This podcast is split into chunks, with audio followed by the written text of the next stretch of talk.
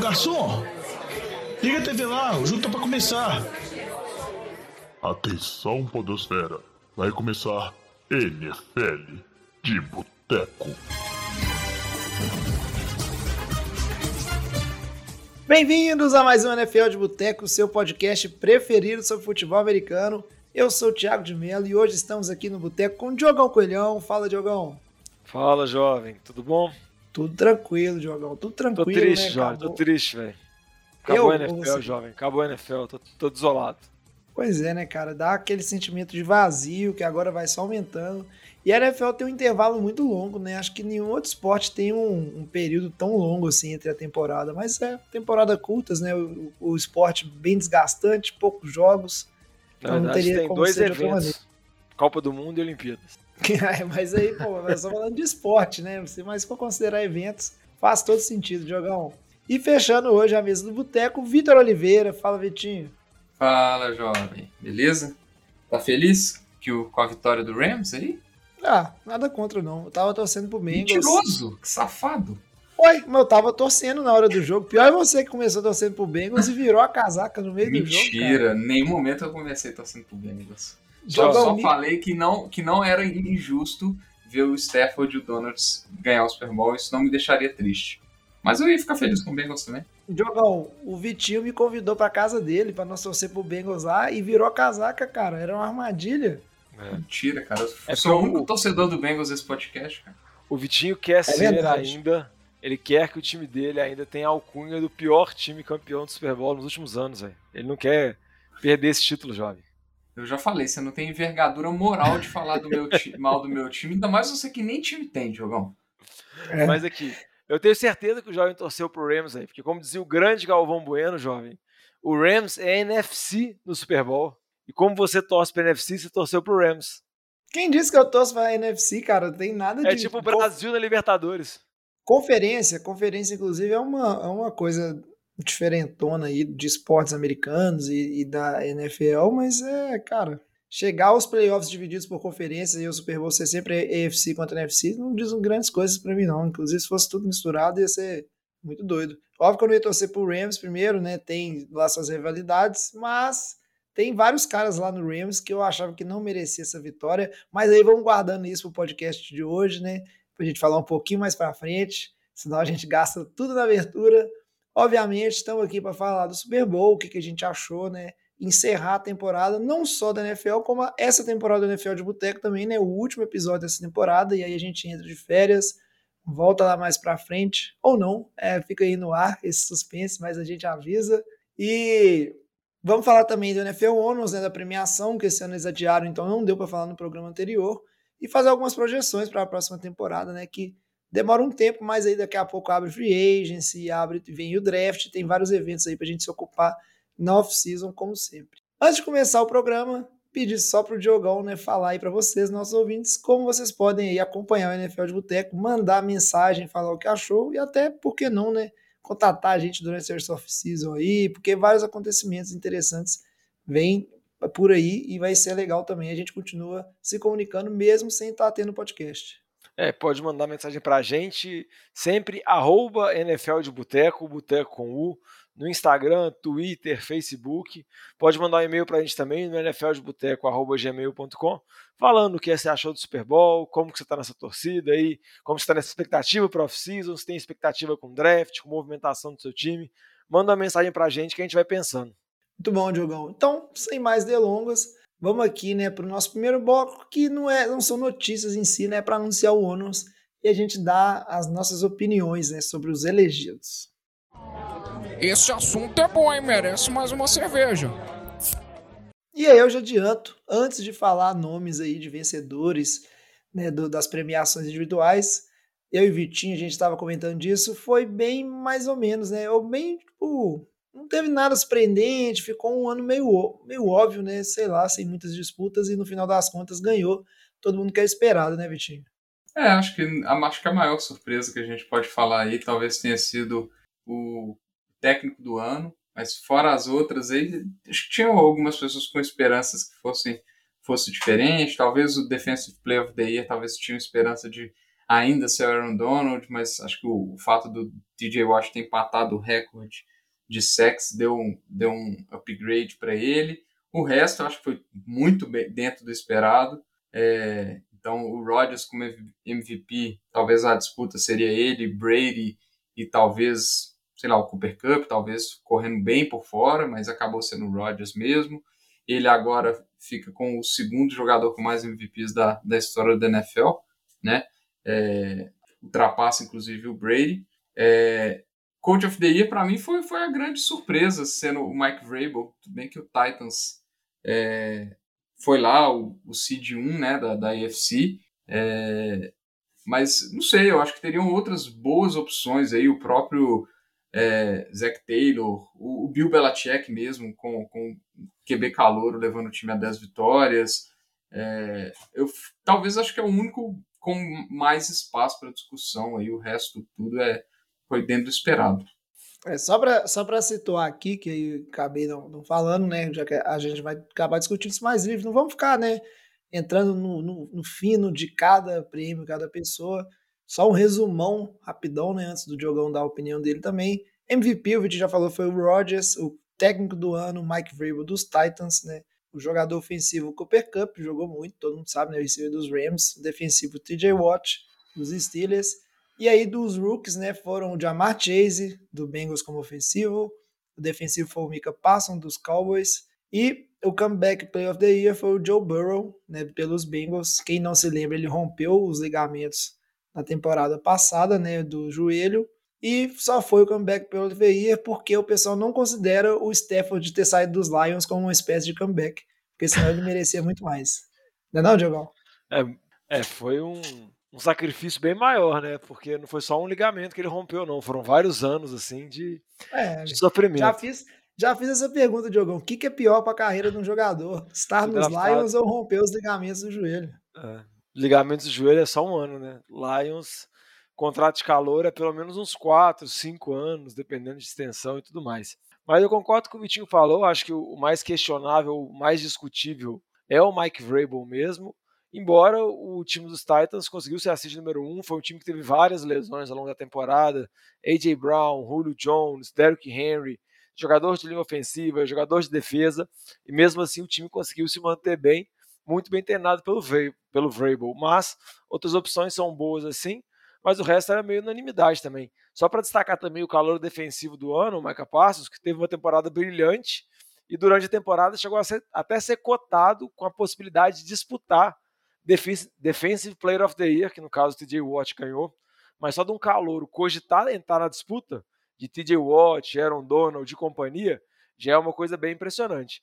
E lembrar também que essa temporada, por conta de ter tido um jogo a mais, muitos recordes foram batidos, né? Muitos recordes foram equiparados, muitos recordes foram batidos, que vai ser agora um, uma característica, uma vez que a gente está trabalhando com 17 rodadas e Talvez futuramente a gente vá ter 18 rodadas, sei lá quanto, então a possibilidade de marcas serem batidas na NFL se tornam cada vez maiores. É, e essa questão do, dos recordes acaba que ela pesa um pouco, porque esses prêmios, eles são. Não existe um critério, claro, né? Então, na verdade, envolve um pouco de marketing, né? Publicidade, o tanto que o jogador se destaca e aparece aí ao longo da temporada. Envolve também o time fazer uma boa temporada e bem, né? No aspecto seja ofensivo, defensivo, onde tem esse jogador. Então, acaba que é uma coisa meio subjetiva. Aí antes a gente passar com esse assunto, eu só queria saber de vocês, né, vocês comentaram o Vrabel como uma surpresa, queria saber se vocês têm algum outro treinador que vocês acham que merecia mais. Esse prêmio do Vrabel, por exemplo, eu esperava muito mais quando ele chegou nos Titans e deu uma mudada bacana no time, o time surpreendeu, né? Teve uma corrida nos playoffs surpreendente, chegou mais longe do que muita gente esperava, né, nos playoffs, eliminando várias equipes né, fortes e não ganhou naquela época, né? E em relação ao Aaron Rodgers, é, é a escolha óbvia, mas é, não sei também né, se vocês acham que tinha alguém que merecia mais esse MVP. No caso, algum outro QB, porque a gente sabe que MVP é extremamente difícil de para um jogador que não seja um quarterback. E aí, talvez entre os quarterbacks mesmo, o que se destacou mais ao longo da temporada foi o Rodgers. Jovem, já que esse prêmio, que nem você falou, é um prêmio tão interpretativo assim, não tem critérios muito claros, eu acho que Óbvio que o que eu vou falar aqui agora não tem critério nenhum para falar isso e seria nem avacalhar o prêmio, porque eu acho que seria merecido ele teve na disputa. Mas eu não teria visto como absurdo o Tom Brady ganhar o prêmio de MVP, ainda mais depois que tomou a decisão de ser a última temporada dele, né? Por mais que estão surgindo especulações agora falando que existe a possibilidade dele voltar, tudo mais, talvez para algum outro time no futuro, mas eu acho que um jogador da carreira dele, acho que poderia ser bacana encerrar a temporada mostrando que tanto que ele estava no auge, tanto que ele jogou bem, como um prêmio de MVP. Mas eu acho que ficou bem na, nas mãos do Rodgers. A crítica é sempre aquela mesma, né? Porque acaba que é um prêmio exclusivamente de quarterback, um prêmio de QB. Então a gente acaba não avaliando assim o impacto do jogador, porque se fosse para premiar uma temporada assim muito acima da média dos outros concorrentes dele, provavelmente o Cooper Cup teria uma temporada mais destacada. Ele bateu todos os recordes, ele teve aquela tríplice coroa de recebedor com mais recepções, jardas, se não me engano, TDs. TDs. Então ele teve uma temporada monstruosa. E também o Jonathan Taylor também, né? Que, só que acaba que o Jonathan Taylor terminou a temporada de maneira muito ruim, não ele, o time. Aí acaba acabando também com qualquer chance de disputar qualquer coisa. É isso aí, muito bem. É, antes de partir, né, para falar do Super Bowl, só comentar, né, a gente também teve aí os eleitos para o Hall da Fama, e nós vamos ficar aqui entrando em nomes, méritos e não méritos, só destacar que eu lembro que o Vitinho me falou uma coisa que me chamou bastante atenção, não lembro agora se foi o Vitinho, mas acho que foi, que foi o fato do Devin Hester não entrar nessa turma, né, Vitinho? O Devin Hester que o Batatinha gosta muito dele, né?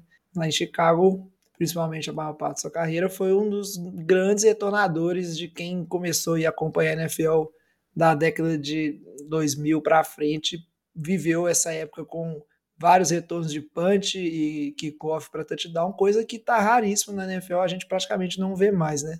Com as novas regras. É, tiveram alguns grandes nomes da, vamos falar assim, da história mais recente da NFL que ficaram de fora, né? Se a gente falar aqui os nomes de quem entrou, a maioria vai, vai ser, ser desconhecida para quem começou a assistir a NFL há pouco tempo, mas grandes nomes como Red Wayne, DeMarcus Ware, é, o Torrey Holt, o lendário wide receiver do, dos Rams, o André Johnson, todos esses ficaram de fora, né? Assim como o Devin Hester, mas de longe quem mais me incomoda ter ficado de fora é o Devin Hester como first ballot, porque, cara, acho que é indiscutível falar que o Devin Hester é o maior retornador da história da NFL.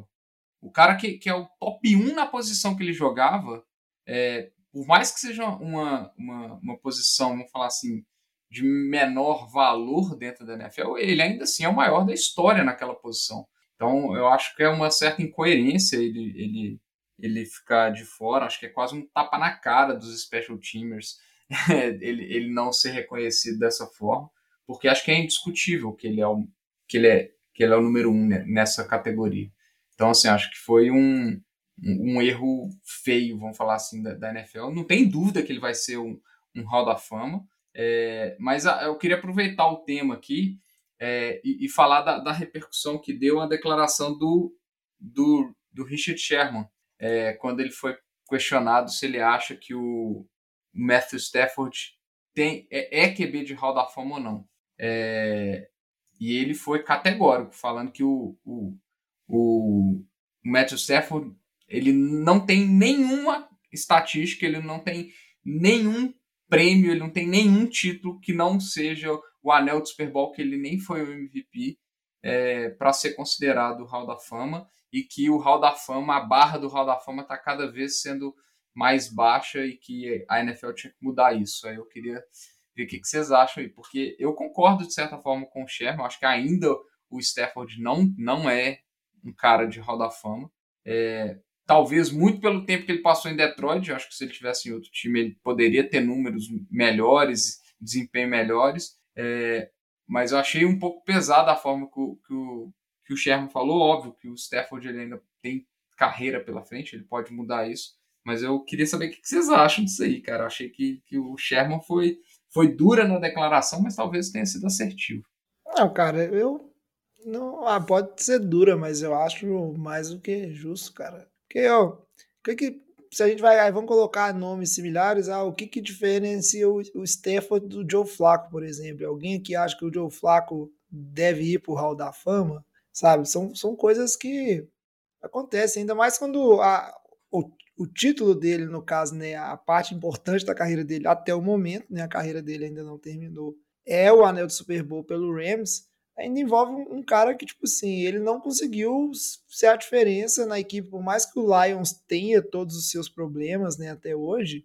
Quando a gente vai pensar em, em quarterbacks da, da geração atual, né, que, que a gente acha, vamos pegar os dois que aposentaram, não, não vamos pegar o Tom Brady, porque o Tom Brady é fora da curva, mas você pega o Big Ben. O Big Ben teve temporadas aí de que claramente carregava o, o time nas costas, entendeu? E ah, o Steelers pode ser uma instituição mais, é, mais eficiente ou mais interessante, mas não chega perto. Vamos supor que o Stafford termina a carreira só com esse Super Bowl, e nem é o time onde ele estava, né? Ele não conseguiu fazer isso pelo Lions. Cara, você vai comparar ele com o Drew Brees, você vai comparar, comparar ele, por exemplo, com o Aaron Rodgers, que também deve terminar a carreira com um Super Bowl. O Drew Brees só teve um Super Bowl. A diferença desses caras nas equipes onde eles jogaram e o que, que eles fizeram e os momentos onde claramente eles é, eram 90% do, daquela equipe sendo competitiva e indo longe, são coisas memoráveis e que em relação ao Stafford a gente sempre vai lembrar dele como uma peça desse time do Rams e, e nada mais, cara. Porque ó, o time do Rams chegou perto, igual chegou agora com o, o Jared Goff, por exemplo. E não vamos falar aí também que o Stafford teve essa corrida dos playoffs maravilhosas, não, porque ele tentou entregar a paçoca em todos os jogos, como a gente brinca aqui, e no final saiu campeão, né? Fez o, o necessário, mas ainda assim não é aquela pô, memorável atuação dele aí. Caiu no Rams, um time bom, e mostrou né, que é um QB fantástico. Ele é muito bom, mas não, não, nem cogitaria numa discussão. Você fala assim, eleja 10 quarterbacks que você viu jogar para ir para o Hall da Fama, talvez o Stafford não apareceria aí no meu, no meu top 10. Para você, o Eli Manning é o Hall da Fama, jovem? Eu acho, cara. Eu acho que o Eli Manning é o seguinte ah, o Eli Manning, não sei, não sei, mas você tem que levar em consideração um cara que venceu dois Super Bowl em cima do Tom Brady, por mais que a torcida do Giants é, é ingrata. O Eli Manning, ele merece entrar pro Hall da Fama como um arqui-inimigo aí, né, do, do Tom Brady. Não é possível que os caras não vão colocar ele lá. Porque vamos falar assim, comparando os dois aqui, só para termos de, de, de, brincadeira, né? Eu acho que ainda o Stephen vai ter algumas boas temporadas ainda para jogar provavelmente em termos de, de estatística de jardas, de, de, de TDs, ele vai ultrapassar o, o Elamene, mas a diferença entre os dois é um Super Bowl e três Pro Bowls. O, o Stafford, por incrível que pareça, ele só, só jogou um Pro Bowl, só foi eleito para um Pro Bowl até hoje, que é uma coisa que o Sherman, inclusive, comentou. É, eu não sei, eu não acho a diferença tão grande assim. Se a gente imaginar que o Stafford, vão, vão chutar aqui que ele joga mais uns 4 anos na NFL, hoje ele tem 34 anos. É, e que ele vá talvez para mais um ou dois Pro Bowls. Acho que com esse time do Rams ele tem total condição. É, a diferença é tão grande assim. O Eli Manning foi tão determinante assim nos títulos do, do, dos Giants para falar que, que, que um, um é um Super Bowl da forma que você falou, que é tão claro de é, se falar cara, e o outro ainda não. Óbvio, tem um, tem um pouco assim, né, dessa brincadeira e ter sido contra os Patriots, mas é, é aquele fato, por exemplo, se o Eli Manning não for para o Hall da Fama, eu também não, não acharia ruim. Eu tô sendo enfático aqui, mas não acho que é um cara que, ah, pô, se não deixarem, é, vocês não estão fazendo jus à história do que foi, sabe? E, e são, é um cara também que pode ser que aguarde anos aí, né, até chegar no, na sua parte de ir para o Hall da Fama em si. Não, mas, mas eu tô, que... tô, provocando aqui, mas eu, eu, eu, de certa forma concordo com você, tá? Eu acho que o Stafford. Acho que ele foi muito prejudicado, principalmente em termos de estatísticas de playoffs que, e, e, de Pro Bowls, porque ele jogava no, no Lions, cara. Ele nunca. Ele sempre teve essa pedra no sapato dele aí, porque ele foi poucas vezes playoffs, nunca tinha tido uma vitória nos playoffs até essa, essa temporada. É, e isso acabou pesando o tempo que ele ficou lá em Detroit, num time fraquíssimo. Acho que ele carregou o piano muitas vezes lá. É, mas foi só para provocar mesmo, João. Pode ficar tranquilo. É justo. E você, Diogão, o que, que você acha aí? Ah, eu acho que, tipo assim, primeiro eu acho que depende muito de como cada um vê o Hall da Fama também, porque é uma coisa que também não tem critérios, né? Muita gente Exatamente. quer interpretar o Hall da Fama como o panteão dos melhores jogadores, mas muita gente também pensa no Hall da Fama como os principais jogadores da NFL, não necessariamente é. os melhores. É tipo Sim. assim, muita gente faz analogia de tipo assim, ah, se você vai contar a história da NFL, esse cara Sim. faz parte marcante da história da NFL. Então, tipo assim, eu acho que o argumento do Eli na história, nessa parte, assim, é muito mais forte do que você argumentar ele que ele estava entre os melhores QBs da geração dele. Que eu concordo Aí você mandou, o falou. Aí Oi? você mandou, esse argumento foi muito bom. Entendeu? Esse argumento eu gostei. Então, eu acho que depende muito de como você pensa sobre isso. Por exemplo, um QB, que é a minha opinião, que é contemporâneo do Eli Manning, que eu acho mais QB e provavelmente tem menos chance de chegar no Super Bowl é o Rivers. Eu acho o Rivers mais QB que o Eli. Aí vai de gosto, entendeu? Só que não necessariamente quer dizer que um vai estar tá e o outro não vai estar. Tá. Vai muito da análise. Mas com o Rivers tem oito Pro Bowls, bicho, é muita é, coisa. É muita coisa. Mas aí, com relação ao Stafford, eu acho que muito vai depender desse final de carreira dele. Eu acho que se ele tiver um final de carreira muito forte, ele vai ser cotado. Igual o Vitinho falou, ele tem três, quatro temporadas para disputar. A gente vai falar mais sobre a vitória do Rams nos playoffs. Mas esse time do Rams ainda está montado para disputar pelos próximos anos. Não é um time que vai se desfazer ano que vem, por mais que tenha contratos gordos e tudo mais. Tirando o parênteses Aaron Donald, é um time que vai conseguir manter alguns dos seus principais jogadores, então acho que chega forte para essas três, quatro temporadas. E com relação à análise da carreira do Stafford em Detroit, eu acho que a gente consegue justificar os dois lados. Você consegue falar que o time é muito ruim, que o time é muito horrível e justificar que o Stafford teria um potencial bem maior e o time não correspondeu, mas também pode justificar da forma que, ah, se ele fosse tão bom assim, tão pica assim, ele conseguiria carregar o time a fazer alguma coisa. Então é uma coisa que a gente nunca vai saber. Eu acho que vai depender muito desse final de carreira dele. Mas, igual eu falei, depende para mim principalmente da maneira que cada um enxerga o Hall da Fama. Que eu tenho certeza que o pessoal vota sem critério. É igual eleição de é, melhor do mundo. É, igual, é eleição é totalmente subjetiva. Então, às vezes a gente, a gente gasta muito tempo discutindo isso numa coisa que é muito subjetiva e que para mim é um critério, para você é um critério completamente diferente. E que às vezes se você me falar o seu critério, eu posso concordar com você. Entendeu? Sim. E a gente fica é, discutindo, é, porque os critérios não são abertos. Critério por critério, ainda tem o critério do Chad 85, né? Pelo, sobre o, o Hall da Fama, que no fim das contas ele resolveu fazer a própria cerimônia dele e é isso aí. Mas eu entendo, Diogão. Realmente muito válido, bem provocativo também, Vitinho, essa questão, né? Sempre gera discussão. Ótimo para se jogar numa mesa de boteco, é o lugar ideal, que aí vai cada um discutindo da sua opinião. Né? Vamos acompanhar como é que a história se desenrola aí, né? Vamos ver se eu entrar entra, vamos ver como vão ser as temporadas do Stafford. Vamos entender isso tudo aí. Vai fazer parte do futuro da NFL e do nosso também. Agora chega né, desse assunto, vamos seguir agora para falar do Super Bowl, né? Óbvio, não vamos fazer um resumão do jogo nem nada aqui, não, só vamos dar nossas opiniões aqui, né, e discutir esse jogo que foi ruim, mas foi bom, e tudo que a gente achou, né, sobre essa disputa aí, e a eventual vitória do Rams, né, né pela segunda vez na sua história. Ô Fábio Júnior, traz aquela porçãozinha de batata frita e uma cerveja gelada para nós. Muito bem, então, Super Bowl 56, pelo segundo ano seguido, a equipe jogando em casa, vence o Super Bowl. Na temporada anterior foi o Tampa Bay Buccaneers, né? O Tom Brady chegou lá, eles venceram jogando em casa. Esse ano, novamente, a equipe anfitriã, vamos dizer assim, entre aspas, apesar que o time da casa, pela regra, era o Bengals, mas quem estava jogando em casa mesmo era o Rams, lá no SoFi Stadium. E foi vencedor, ou seja, né, tá, tá virando marmelada essa NFL. Agora, aonde que vai ser o Super Bowl? Chega o time da casa, o time da casa ganha. O que, que é isso aí, né? 23 a 20 do Rams sobre o Cincinnati Bengals.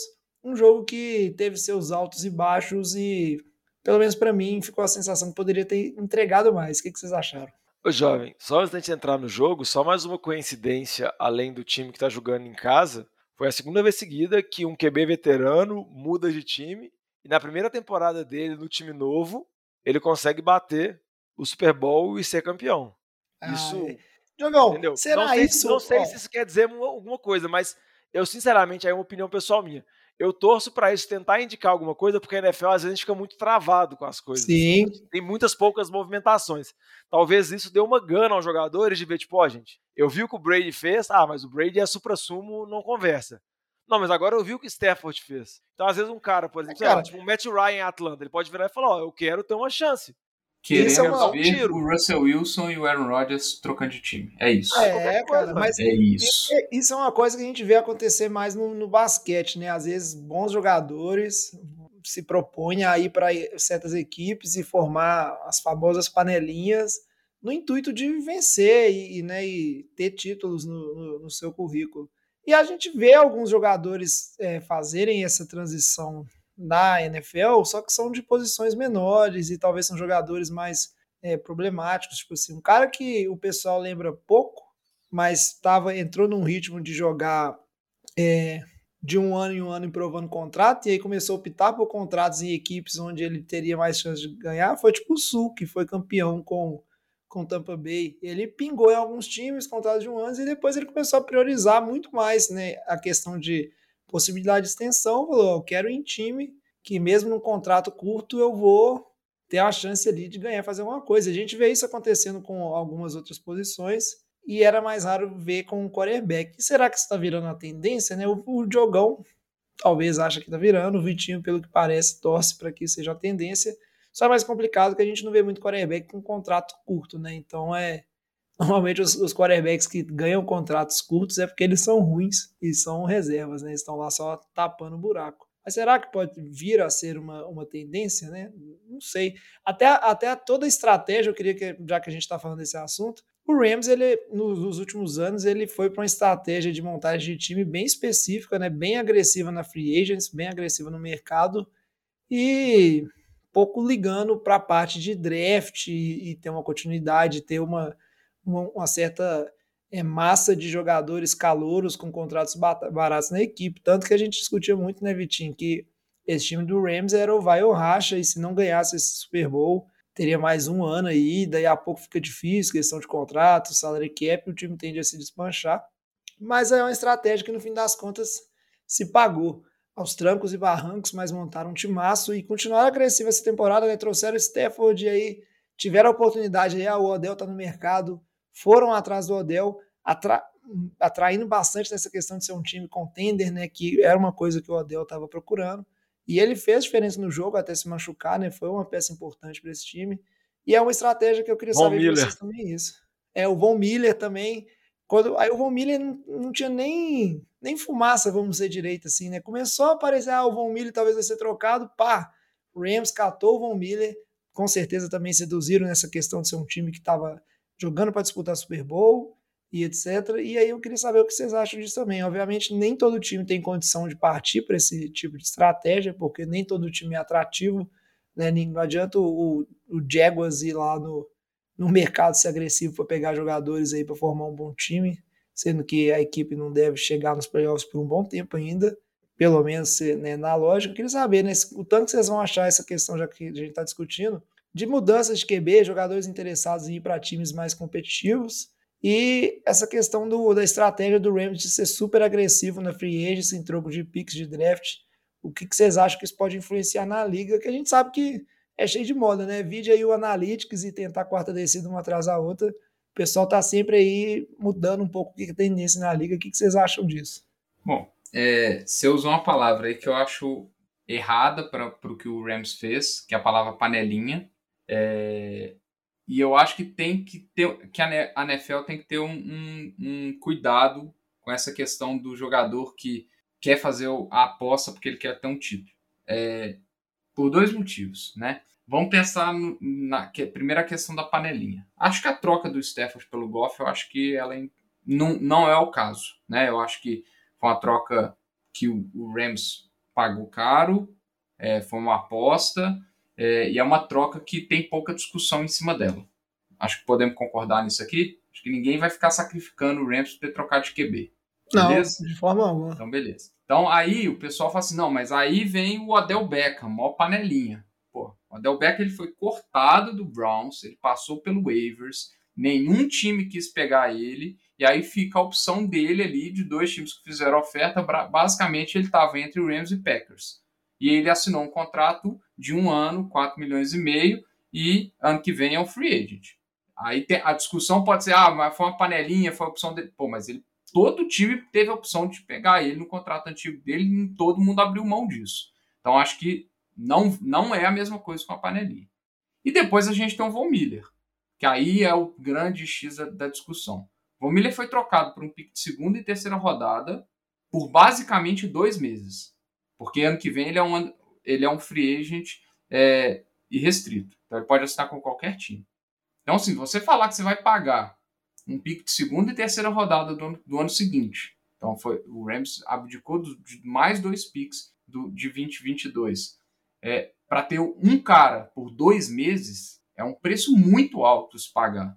É um risco muito grande a, pagar, a, a, a, a correr. Então, assim, é, eu não vejo isso como uma panelinha, eu vejo isso muito mais como uma estratégia diferente do que se faz hoje na maioria dos times. Por, por exemplo, o Bengals, que é uma estratégia de se apostar em um, um jogador calouro para você aproveitar o período de contrato de calouro dele e você montar um time ao redor dele e tentar ganhar alguma coisa. É simplesmente uma estratégia diferença, diferente que o time se dispôs a correr para tentar ganhar alguma coisa. Se o Rams, é, é o que eu falei com o jovem, se o Rams não ganha é, esse ano e não tem uma temporada boa em 2022, 2023, cara, é um time que estaria fadado ao fracasso nas próximas, na próxima década. Entendeu? É, é um time que da próxima década pode ser que não ganhe nada, porque é um time que, se a gente olhar draft, capital de draft não tem nada, ficaria um time que ficaria se construindo esse, exclusivamente na, na, na free agent, até o momento que o Stafford vai falar, olha, tô aposentando, entendeu?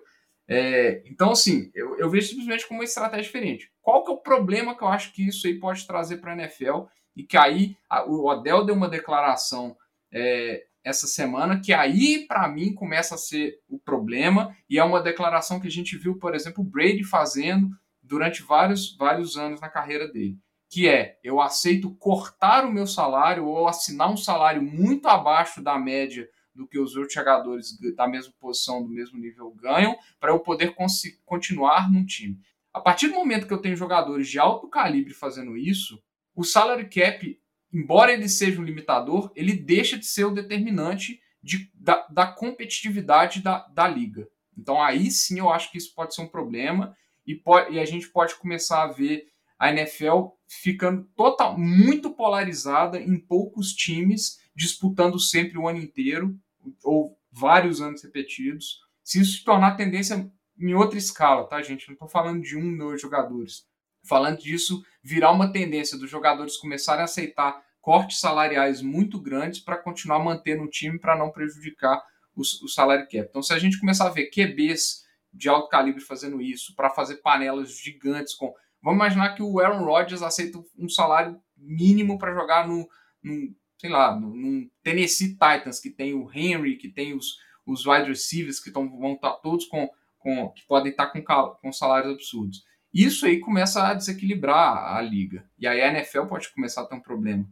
É, mas eu não vejo o que o Rams fez exclusivamente como uma panelinha. Da mesma forma que eu não vejo o que, por exemplo, o, o, o Bucks fez no ano passado como uma panelinha. O Bucks, se a gente olhar em termos de nome dos jogadores, pô, só pegou fera, pô. É um time que tinha o Godwin e tinha, e tinha o, o, Mike Evans no ataque, e foi lá pegou o Fournette, que desempenhou bem, pegou o Gronk, pegou bem, pegou, óbvio, trouxe o Brady, mas montou um time, o Sul mesmo, que vocês citaram, montou um Antônio time. Brown. O Antônio Brown montou um time de renegados, na verdade. Então eram vários jogadores que passaram ali e em termos de nome de jogadores, era uma panelinha.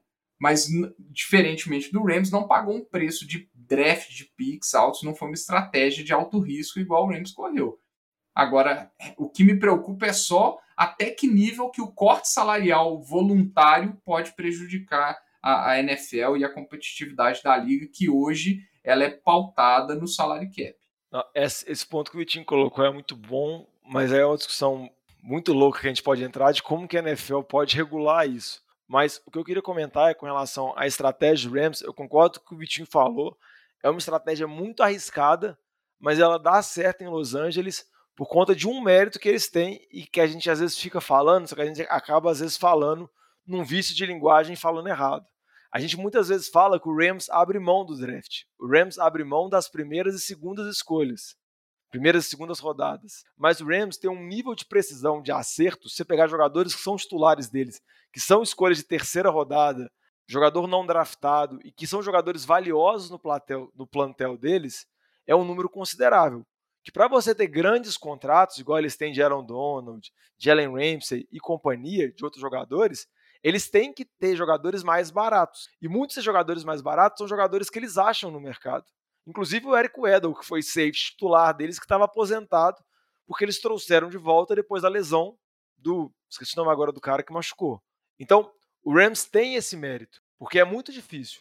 Mas é uma tática de construção de elenco muito arriscada, isso eu concordo, e muito diferente do que a maioria a gente vê. igual o Vitinho falou, a maioria dos times tem uma construção mais tradicional, que é tentar, a partir das primeiras escolhas de draft, você conseguir draftar os blue chip players, que são jogadores diferentes, e a partir disso você criar um núcleo para poder apostar. E muitas vezes, no momento que seu QB ainda é calouro, injetar dinheiro em outras posições, porque o contrato dele está mais baixo, para tentar ter um elenco mais forte e tentar aproveitar essa janela de oportunidade. Que o Rams chegou a fazer isso, a gente esquece, com o Jared Goff há pouco tempo atrás, quando bateu no Super Bowl. Só que depois, quando eles fizeram aquele contrato do Goff consequentemente, congelaram uma parte do salário e precisaram fazer se movimentar, eu acho que eles se tornaram mais agressivos e foram para uma abordagem diferente. Então, eles têm que acertar esses piques de terceira rodada, quarta rodada, jogador não draftado, alguns jogadores que são descartados de outros times e que para eles podem ser úteis. Porque eles precisam desses caras, porque eles não conseguem fazer um elenco balanceado. Se você olhar o time do Rams, é um elenco que tem jogadores que recebem muito e jogadores que têm salário muito baixo. Mas se você consegue acertar esses jogadores muito baixos, consegue manter o nível mínimo deles, você pode apostar nesses jogadores muito talentosos. E a ideia deles é: eu não vou draftar um Jalen Ramsey, eu não preciso do meu pick de primeira rodada. Eu vou atrás do Jalen Ramsey. Óbvio que você paga mais caro para isso. E tem níveis de agressividade diferentes, igual o Vitinho falou. Eu concordo muito. A troca que a gente pode ser mais questionável, não a ponto de discutir e falar que não vale, porque funcionou. Eles venceram o Super Bowl e esse jogador jogou muito bem, que é o Von Miller. Você pode questionar isso, porque você pagou um preço alto por um empréstimo do Von Miller por dois, três meses. As outras foram oportunidades e a gente vê que conseguiu renovar e conseguiu manter os caras por um longo período de tempo. Então, eu acho interessante isso. E talvez, por incrível que pareça, a lesão do Odell, a gente não sabe ainda a gravidade e tudo mais, pode ser uma boa para o Rams que pode facilitar, barganhar, manter o jogador. Porque a gente viu que o Rams realmente precisa de mais opções, porque uma toada que o jogo teve, se a gente pode falar um pouco do jogo agora, é com a lesão do Odell até o Adel machucar, o ataque do Rams estava imparável. O Stafford estava jogando com uma certa tranquilidade, conseguindo encontrar passos aéreos. O jogo terrestre não estava funcionando, mas não funcionou o jogo inteiro. Isso é um baita mérito da linha defensiva de Cincinnati, que jogou muito bem, conseguiu parar Cam Akers, Daryl Henderson, Sonny Michel, quem quer que fosse. Conseguiu segurar eles por praticamente o jogo todo. Mas depois da lesão do Adel, sem o Robert Woods, sem o Tyler Higby, Aí o time ficou mais cru. E o Stafford e o ataque do Rams não engrenou até a última campanha, onde o que mais me chama a atenção é que ele usou e abusou do Cooper Cup. Todo mundo sabia que a bola era no Cup e mesmo assim o passe era completado. O Cup conseguia completar a recepção, conseguia jardas após o contato e só não completava o passe quando tinha falta. E era agarrado, era puxado, o que quer que seja. Mas isso que me chama a atenção mas mostra também que nenhum desses dois times que jogou no Super Bowl são perfeitos. Ambos têm, têm defeitos e eles ficaram muito claros quando a gente vê o jogo, né? Porque, que nem você comentou, o jogo no segundo tempo cai um pouco de nível e fica muito mais dominado pelas defesas.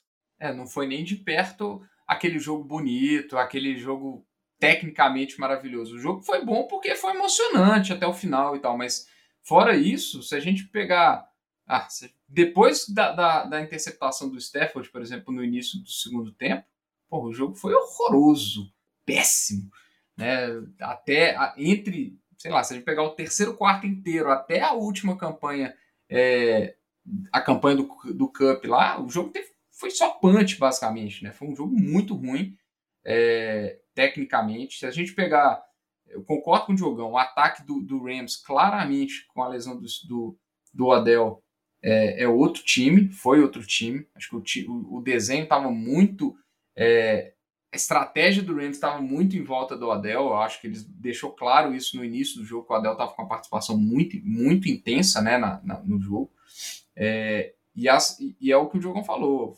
Faltaram armas, as armas que tinham não corresponderam. A interceptação do Stafford mesmo com a falha do, do, do wide receiver, né, a, a segunda delas. É, o Van Jefferson não jogou bem, não teve um, um bom um bom playoffs de forma geral. Teve um lance que ele estava realmente livre que o, que o Stafford erra o passe dele. Mas não foi um bom jogo em termos de é, em termos técnicos dos ataques, né? Ah, se a gente olhar o, o, time do Bengals também, a gente pode falar a mesma coisa. É, teve o, um TD que foi uma trick play, um TD que foi uma falta e acabou sendo um TD longo, E fora isso, não foi um ataque que também conseguiu produzir. Teve uma jogada boa, que foi a jogada do um catch absurdo do Chase, mas fora isso também não foi aquele, aquele jogo bonito de se ver, de um ataque dinâmico, etc. Não foi. É, mas ainda assim, pelo menos teve a emoção do final. É, essa questão do, dos ataques, né, não, não serem eficientes, fica bem claro até quando a gente vê alguns dados do, do jogo, né, o Vitinho. Um jogo que as defesas jogaram bem, foi bem duro. Você já tinha falado, né, em, em programas anteriores, e a gente também da questão do tanto que ia ser difícil correr com a bola, né? E foi bem difícil, tipo assim, a quantidade de jardas totais dos dois foi próximo de 300 ali, foi bem pífio. Questão que me marcou muito, assim, depois olhando as estatísticas do jogo, foi questão, tipo, de conversão, né, de, de primeiras descidas, e principalmente conversão de terceiras descidas, né, a quantidade de primeiras descidas foi pequena, mas terceiras descidas, tipo assim, o Rams em 40% ali, né, eles tentaram mais ou menos é, 14, né, Rams e Bengals, e o Bengals, tipo assim, menos de 20%, 25% das terceiras descidas deles, né, que eles converteram. Então a gente viu muito drive morrendo.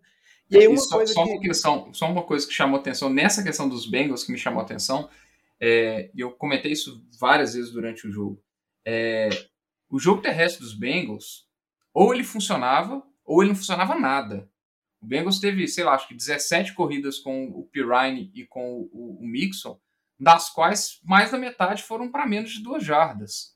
Então, assim, o Bengals se colocou várias vezes em situações de segundas descidas longas, terceiras descidas longas e culminou nisso aí que você, falou. É uma conversão muito baixa de, de, de terceiras descidas. Pois é. E aí um outro dado assim que me chamou a atenção, às vezes no jogo a gente não, não percebe, mas é tipo assim, o Rams foi um time eficiente quando, quando chegou né, na red zone, chegou por três vezes e nas três vezes ele marcou né, um touchdown. O time fez três touchdowns no, no jogo. Já o Bengals também chegou três vezes, mas aí das três vezes só uma que ele converteu de fato um, um touchdown, que aí foi até o a, a, da trick play, né, que foi feita ali. E nas outras duas não. Então é tipo assim, no fim das contas acabou que foi um jogo um pouco de defesas e aí talvez a, a melhor defesa ou a defesa mais preparada, né? Que aí a gente pode entrar também no mérito da OL, né? Que a gente tanto discutia, ah, pegou o Jamar Chase, não pegou L, e a gente viu, né, o tanto que quando a DL do, dos, dos Rams cresceu, principalmente no segundo tempo, né? Depois que parecia que ia dar muito errado o segundo tempo para o Rams, com aquele início meio estranho, a defesa e a figura da DL ali, liderada pelo Aaron Donald, apareceu muito bem, não deu sossego nenhum para o Joe Burrow, e o jogo terminou, né, com um não foi um sec porque o pessoal deu o passe incompleto, mas na prática é a mesma coisa de um sec. O Joe Burrow já estava caindo ali, né? Só jogou a bola fora no desespero porque era a última jogada do Aaron Donald e meio que fechando ali aquela história do jogo, né? Jovem, mas o ponto para mim que mostra claramente que teve a mudança é depois daquela jogada que o Aaron Donald empurra o Joe Burrow, que o Joe Burrow estava em campo ainda, que foi uma jogada normal, e toda a OL de Cincinnati vai para cima do Aaron Donald, tem aquela confusão, tem os tapa para lá, tapa para cá, empurra, empurra, e desde isso baixa o louco no Aaron Donald, e aí na jogada seguinte ele já consegue o sec no Joe Burrow, já impede aquela situação que foi logo depois da interceptação, que o time poderia fazer dois TD seguidos né, no início do segundo tempo e consegue segurar o field goal. Aí depois o ataque de Cincinnati para de funcionar completamente até o ponto que o Joe Burrow é sacado tantas vezes em sequência no segundo tempo, e ele bateu o recorde de número de sacks sofridos no Super Bowl, então ele teve o número de sacks maior na temporada regular, foi o QB mais sacado da história dos playoffs, tomou nove sacks contra o Tennessee, e contra o Los Angeles, que a gente era pedra cantada, apanhou também. E... e isso aí, né, Diogão, é tem uma, tem uma questão de, tipo assim, que SEC é, é uma estatística que mente um pouco, né? Porque a quantidade de porrada e às vezes jogadas onde o QB acaba tendo que se livrar da bola e isso mata o drive também, não entra na conta do SEC, né? Então, acabou que o prejuízo foi bem maior, essa questão da OL e do Cincinnati ser, ser um problema, né? Ser, ser fraca, vamos dizer assim. É, na, próxima, na própria última jogada do, do, lance, do jogo, que não foi o que não foi o sec, o Jamar Chase estava livre, ele tinha deixado o Ramsey no chão. Se o Burrow tivesse tempo, ele teria feito a, a jogada provavelmente ali. Mas um ponto que eu acho que também chamou muito minha atenção, e óbvio que eu acho que ficou muito claro que o jogo foi um no primeiro tempo e o outro no segundo, é, além da, da, defesa do Rams que mudou da água para o vinho depois desse momento, eu achei que a defesa de Cincinnati deixou muito a desejar no segundo tempo, que ela não fez é, nos jogos, jogos anteriores de, de playoffs. Então a gente lembra contra, contra Kansas City. Foi uma defesa que foi super agressiva, que conseguiu segurar o ataque de Kansas City totalmente. E, e, e, nesse jogo foi totalmente o contrário. Foi uma defesa extremamente passiva, dando muito espaço na, é, de, de, de, perto da linha de scrimmage para os jogadores do, do, Rams no segundo tempo. Não foi uma defesa que pressionou muito. É, eu achei que foi uma defesa muito padrãozinha ali, sabe? Eu acho que, que faltou nesse aspecto aí do, do, do lado defensivo dos Bengals. É, e que teve alguns momentos que, que o Stafford se aproveitou bastante disso para conseguir algumas descidas importantes. Sim, isso, isso me incomodou também. Eu lembro até de ter comentado com você durante o jogo. Tinha momentos onde a defesa parecia estar jogando para evitar uma big play. Ah, a, pró que... a, própria conversão de quarta para uma do Cup, que foi num reverse, acho que é muita prova disso, né? Sim, sim, ninguém atacando agressivamente ali, né? Muito, muito medo de, de cometer um erro e ser punido por isso. Mas a gente sabe que no Super Bowl talvez você tenha que assumir certos riscos ali para sair com a vitória. Nem sempre esse plano aí, né, de jogar na segurança dá certo, não. Eu acho que muito disso pode ser por conta de que o ataque do Rams estava conseguindo fazer durante um tempo quase nada, que eles viraram. Ah, a gente não pode atirar no próprio pé nosso, se a gente tiver ser conservador, a gente consegue segurar. E no final das contas não deu certo, ainda mais na última campanha, que aí vai os méritos para o Stafford também, que a gente estava até comentando no primeiro bloco sobre recordes e marcas que ele não tem na carreira. Uma das poucas que ele tem é que ele é o QB que conseguiu o maior número de vitórias no último período na prorrogação, desde que ele entrou na liga. Obviamente, a gente tem que colocar uma observação que isso acontece muito porque ele jogou em Detroit e o time de Detroit é horrível. Então a possibilidade de você ter que fazer uma virada em Detroit é muito maior do que o Tom Brady ter que fazer uma virada em New England durante toda a carreira dele, ou o Peyton Manning, ou Aaron Rodgers e por aí vai. Então, mas levando em consideração esse asterisco, a gente tem que levar em consideração que a última campanha foi muito decisiva, ainda mais porque, igual eu comentei, né, todo mundo sabia que o único alvo que ele tinha minimamente confiável era o Cooper Cup. E todo time de Cincinnati dobrava aí em cima do Cup, e mesmo assim ele conseguiu completar passe atrás de passe atrás de passe. E realmente o Cooper Cup estava num, numa temporada primorosa que fechou com chave de ouro, né? Até que ele foi eleito MVP da partida porque as recepções dele eram todas muito seguras, assim. Você não viu um drop dele. Coisa que a gente viu, por exemplo, do Tyler Boyd, que era um recebedor que não tinha dropado nenhuma bola a temporada inteira. Eu não acho que ele iria converter aquela terceira descida, que ficou na dúvida se talvez ele conseguisse ou não. Eu acho que ele ia tomar o teco, ia ser uma quarta para uma, quarta para duas. Mas talvez o Zach Taylor pudesse tentar, sei lá o que ia acontecer. Mas deu aquela baixada de moral com, com o drop que o Tyler Boyd teve. E tenho certeza que os torcedores de Cincinnati vão lembrar muitas vezes daquela jogada. Ah, até, se tem uma jogada que os torcedores de Cincinnati vão lembrar mais, é a corrida na terceira para um do Samaj Pirine em cima da Aaron é, Donald. Porque né, é chamada, Pelo amor né? de Deus, porque aquilo ali não se faz. E outra coisa que eles vão se lembrar bastante é do Eli Apple, né? Porque, meu amigo, que entregada. Os dois TDs do Cup foram, foram nele. O primeiro, para mim, não estava marcando ninguém. O Cup tá livrezinho. É, e ele que falou, falou e falou e falou antes, da, antes do, do jogo que ele queria marcar o Adel e blá blá blá. Foi um fracasso. Mas é. só um último detalhe aqui, só porque a gente falou muitas vezes sobre esse confronto da DL do, dos Rams e da OL de Cincinnati, me chamou muita atenção no jogo, porque, tipo assim, você via claramente, ainda mais no segundo tempo, quando a defesa do Rams conseguiu funcionar muito bem, que não tinha como eles pararem Tipo, eles não conseguiam, tipo, segurar um pouco o Aaron Donald. Teve uma jogada que o Aaron Donald sai empurrando o guarda umas 5 jardas para bater no Joe Burrow. Tipo assim, ele empurra o cara como se o cara fosse feito de papel machê. Parece, tipo, brincadeira. O, o nível do mismatch, da diferença, assim, era algo absurdo. Você olhava, ah, não, beleza, o Aaron Donald vai, vai pelo meio, tem vantagem. O Leonard Floyd vai para a direita, tem vantagem. O Von Miller vai pela esquerda, tem vantagem. Então, é uma, foi uma situação que, tipo assim, óbvio que era uma pedra cantada que a gente falou a temporada inteira. Óbvio que a gente não vai ser agora taxar o time por conta disso, mas pelo menos o Cincinnati agora tem o claro objetivo do que pode melhorar para a próxima temporada.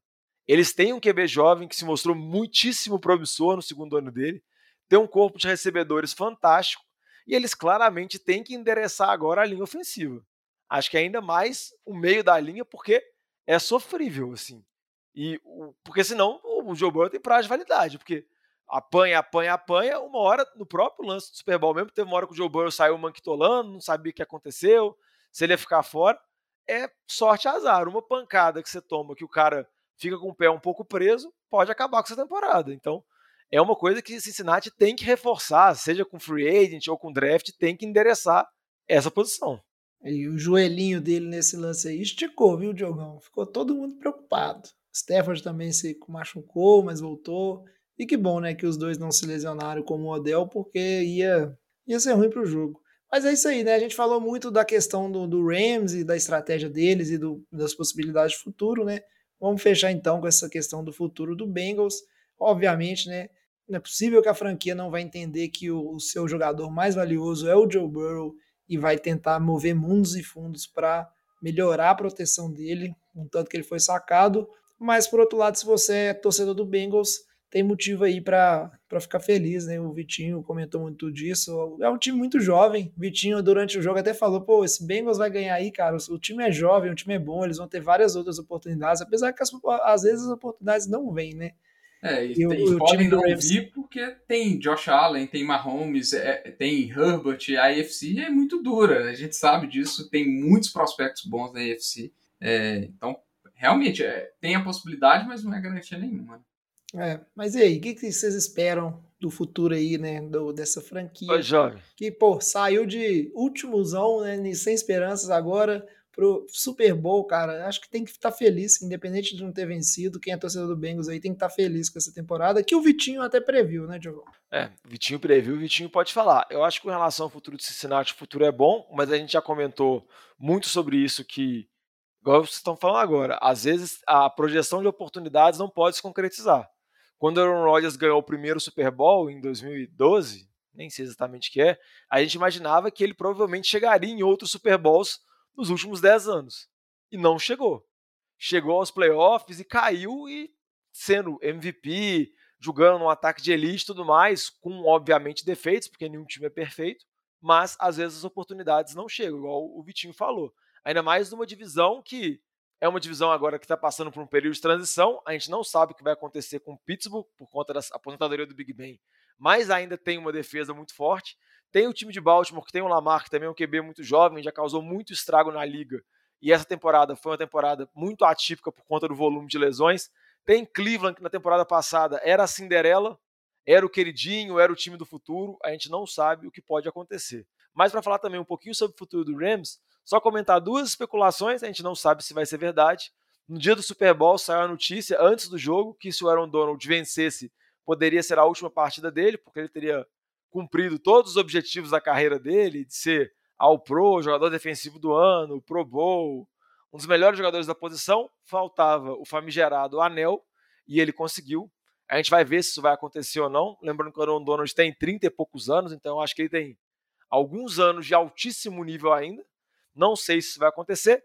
E também surgiu a especulação também que o, Chama que veio... Vai... O Aaron Donald vai virar Tyrande dele é, ele é violento. Se entregar a bola para ele, para ele correr como running back, eu te garanto que no mínimo ele consegue 3 jardas. É, e ele tem 30 anos só, ele é, é jovem. É, 30 anos. É. Então eu te garanto que ele andando para frente, o mínimo que ele consegue é 3 jardas. Você pode colocar 5 caras para segurar ele. Ele anda 3 jardas. Não sei porque eles nunca tentaram essa tática, porque te garanto que ela é efetiva. Mas a outra especulação que surgiu também, e essa eu duvido muito, é a do Sean McVay, que foi o treinador mais jovem a vencer o Super Bowl conseguiu vencer o Mike Tomlin, que era o recordista anterior no título com no primeiro título com o Pittsburgh, e agora o Sean McVay tem a especulação que ele talvez ele queira sair um pouco, falam que talvez a ESPN possa oferecer para ele um Monday Night Football para ele ser comentarista, ou então a outra especulação é que ele gostaria de um tempo para cuidar da família e cuidar das crianças, sendo que ele não é casado e não tem filhos, então não sei como essa especulação se tornaria, mas essa eu truco mais, essa eu duvido mais do Aaron Donald a gente não sabe. A gente já viu alguns atletas de alto nível quererem parar, não necessariamente querendo ir até o máximo da carreira. A gente já viu em alguns momentos o atleta querer parar depois se consegue cumprir todos os objetivos. Ainda mais a NFL, né? Que os caras convivem com dores diárias, convivem com impacto diário. Se o cara não tem a motivação para ser um, um monstro igual ele é, ele provavelmente não vai querer continuar jogando. Então, a gente tem que acompanhar isso, mas seria um impacto bem grande. O Chama que veio, eu acho pouquíssimo provável, igual eu falei. Mas se, por exemplo, você tem o Aaron Donald e você tira ele da equação do Rams, eu acho que você muda completamente o nível dessa defesa. Uma das defesas que é uma das melhores da NFL, eu acho que cai de maneira considerável, porque toda a situação, todo o funcionamento da linha defensiva e de como você projeta a sua defesa, muito vai de você ter o Aaron Donald lá no meio da linha, ou na ponta, dependendo de como você quiser brincar com a formação dele, mas ele lá, ganhando mismatch, tomando marcação dobrada, triplicada, conseguindo influenciar no jogo como um dos poucos jogadores defensores na história da NFL já influenciaram. É, vamos ver, né, o que, que, vai acontecendo por aí. Mais alguma coisa antes da gente fechar aqui, que vocês queiram falar? Vitinho, quer falar alguma coisa do Bengals ou podemos seguir? Não, acho que nós já falamos, falamos bastante, falamos muita coisa. Então vamos agora, né, para o bloco de encerramento, para terminar esse programa que tá bem bacana, mas tem que chegar ao fim. E vamos né, fazer uma das brincadeiras de sempre aqui, né? Falar um pouquinho sobre o que a gente espera da temporada que vem. Ô galera, nós estamos fechando a cozinha, vocês vão querer mais alguma coisa? E a gente começava, é, começava não, né? A gente. É, ih, sumiu a palavra do, da minha mente aqui. A gente costumava finalizar né, o nosso programa com a NFL que eu quero, que era meio fazendo alusão àquele quadro do Brasil que eu quero, nem sei se existe isso mais mas estamos aqui para falar então né, do que a gente espera, do que a gente gostaria que acontecesse na NFL na temporada que vem. E aí vale tudo. A gente já falou aqui de mudança de regra, a gente já falou de coisa que a gente gostaria que fosse eliminada, né, parasse de acontecer. Então vamos começar uma rodada de mesa aqui. Eu já dou a, o meu primeiro desejo, que é simples, a gente até comentou disso no programa, né, da questão de ter jovens quarterbacks talentosos na UFC, né, e em grande quantidade, porque a gente tem Mahomes, tem o Josh Allen, tem o, né, tem o Joe Burrow, que a gente acabou de, de comentar aí, do que foi né, pro, pro Super Bowl, tem o, sei lá, o Justin Herbert, tem o Lamar Jackson, tem muito cara novo, muito cara aí que não tem nem 30 anos, e estão em equipes né, que estão se formando, e a gente sabe que isso ajuda demais né, a conferência ser competitiva e os jogos serem divertidos, e aí quando a gente olha para a NFC, como vocês comentaram, é muito cara velho, e o melhor dos velhos ainda, que era o Tom Brady, se aposentou. E a gente tem aí o Rodgers e o Ryan, sem saber para que equipes que eles podem tentar ir, né? A gente tem o Russell Wilson, mas é tudo galera que passou dos 30. E quando vai olhar os novinhos, a gente tem, sei lá, o Dak Prescott, o Kyler Murray, que o Kyler Murray ainda agora começou a vir a sombra, né, de algumas dúvidas sobre Parou de seguir o Arizona nas redes sociais. Exato. Isso quer dizer o quê? Não sei. É, Nada, nada. quer negociar contrato, não quer levar a opção de, de quinto ano.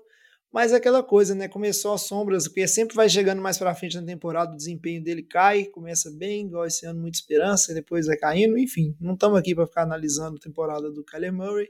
Só que, por outro lado, aí eu vou até puxar sardinha né, para o meu time, tem uma, uma certa quantidade aí, né, de, de jovens quarterbacks draftados, né? A gente da FC também tem, né, galera que entrou esse ano lá, Zach Wilson, tem o Sunshine, que me fugiu o nome, o Trevor Lawrence, mas a gente tem aí também né, o Trey Lance, tem o Justin Fields, que está lá, no, lá em Chicago, tem uma galera nova entrando que a gente precisa ver florescer, porque realmente está essa transição.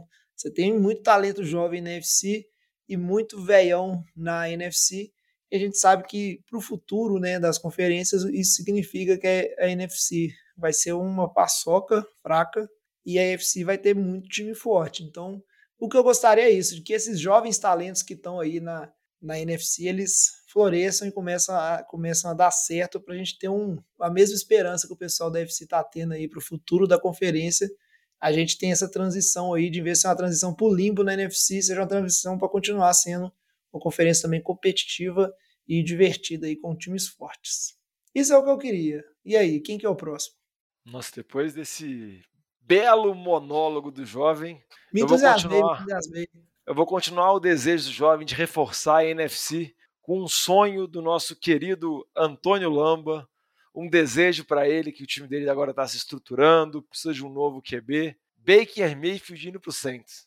Então eu acho que esse é o meu desejo para ver a alegria do Lamba de um QB que ele gosta tanto assim, acompanhando semana após semana. Mas Não, na verdade mas isso é uma brincadeira. Você só quer aloprar o Lamba, né? zoeira, É só aloprar o Lamba. Mas o meu desejo era que a gente consiga ter uma off-season. Eu sei que esse meu desejo é, é mais, é quase platônico, sem aquelas novelas insuportáveis de especulação de QB. Então, por exemplo, eu não quero escutar aquela mesma ladainha do senhor Aaron Rodgers, do senhor Green Bay Packers, de que vai sair, vai ficar, não vai se reportar, toma multa, não aparece no training camp, não aparece nos, nos mini training camp, não aparece nisso, aí vira comentarista de televisão, aí faz isso, faz aquilo. Não, eu não aguento mais isso. Tipo assim, que Green Bay, como parece ser, vai oferecer para ele uma extensão contratual, aumentando o salário dele, que ele consiga renovar ou ficar por lá, ou que resolva de uma vez, troca ele para Denver, para qualquer time que for. Eu não quero essa ladainha e já tô vendo que o Kyler Murray vai entrar na mesma história, né? Eu, só que eu já tô ficando velho, jovem. Cidade chegou, entendeu? Não tô aguentando mais essas ladainhas, essas novelinhas de QB, porque é difícil, viu? Você querer uma, uma off-season sem novela, você tá exigindo um pouco muito, viu, Diogo? Mas Nossa eu concordo senhora. que é chato, eu concordo que cansa, cansa, realmente cansa. Isso aí é um mundo utópico. Eu- Tipo, eu vou mudar a novela, velho. Não ser o Rodgers de novo. Pode ser? Não vai. Você sabe que isso não vai acontecer, né?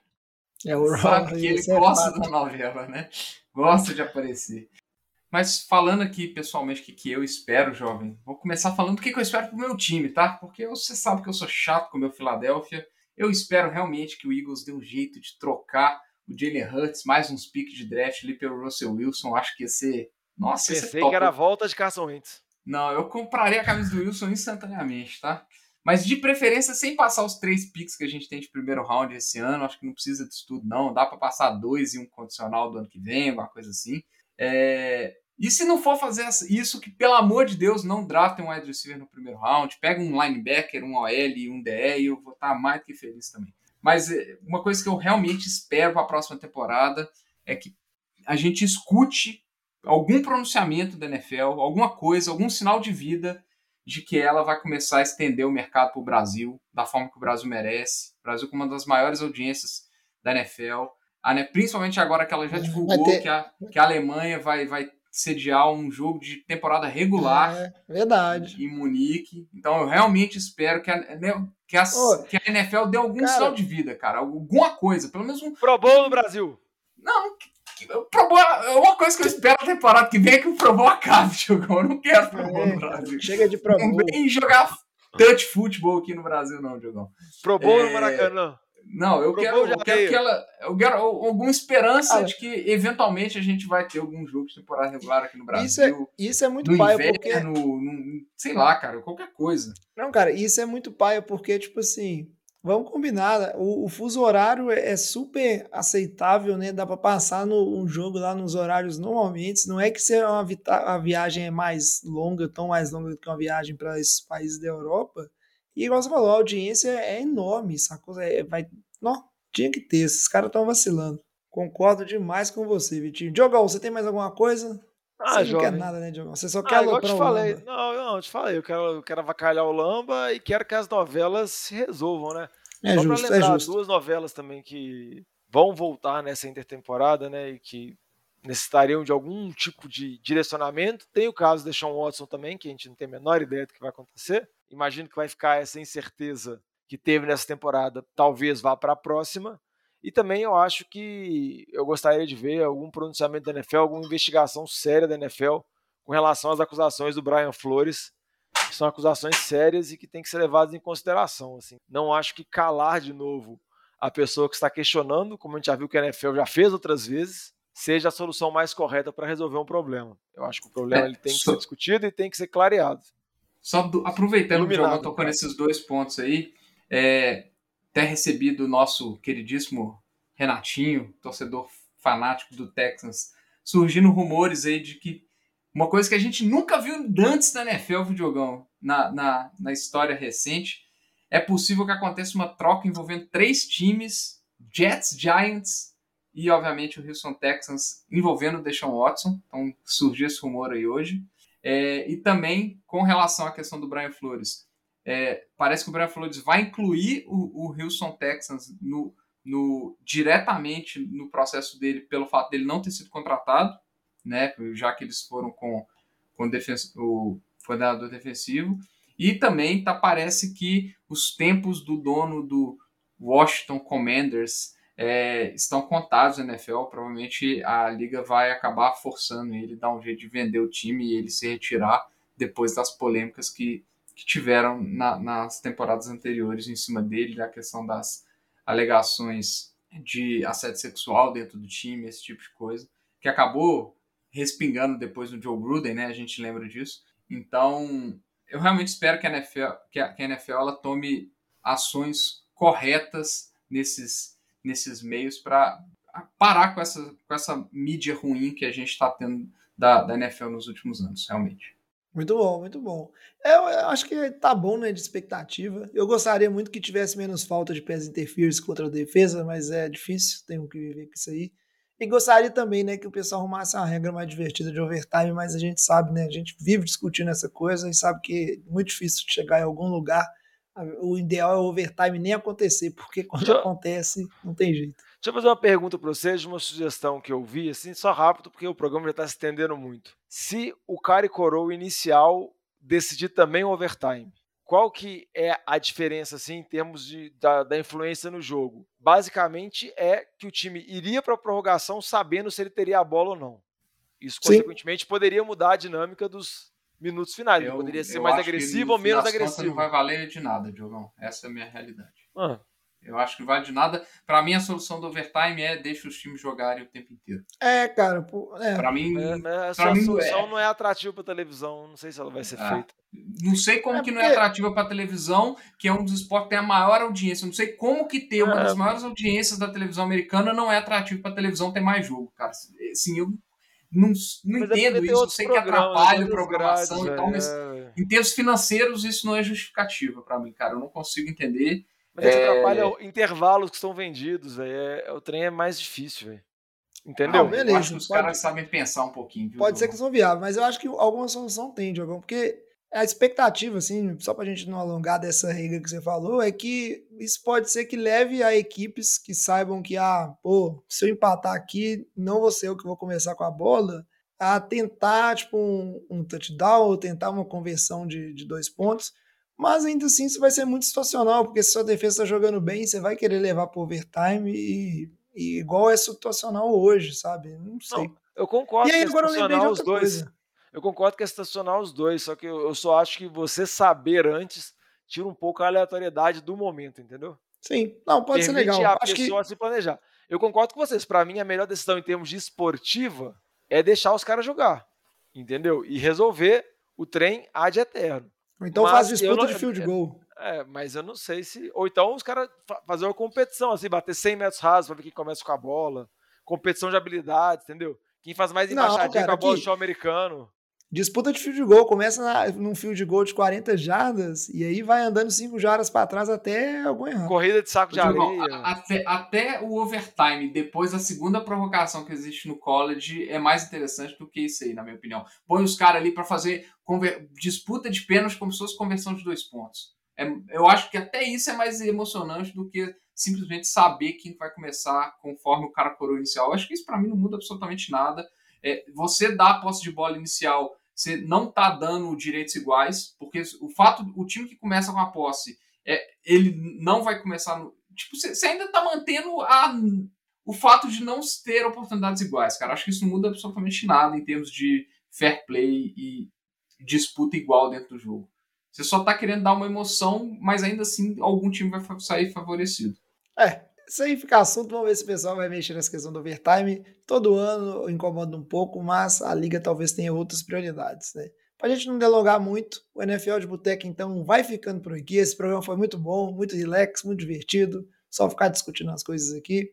E com isso, né, encerrada a temporada da NFL, Rams campeão do Super Bowl 56 aí, o segundo título da franquia. O Bengals três, três chegadas e nenhum título, continua correndo atrás e a gente espera agora né, chegar a, a off-season de fato, abrir-se a free agency, o draft, pra gente voltar a falar de NFL. Né? A gente fica por aqui. Muito obrigado, Jogão. Muito obrigado, Vitinho, por toda essa temporada. Obrigado também aos outros colegas aí do NFL de Boteco.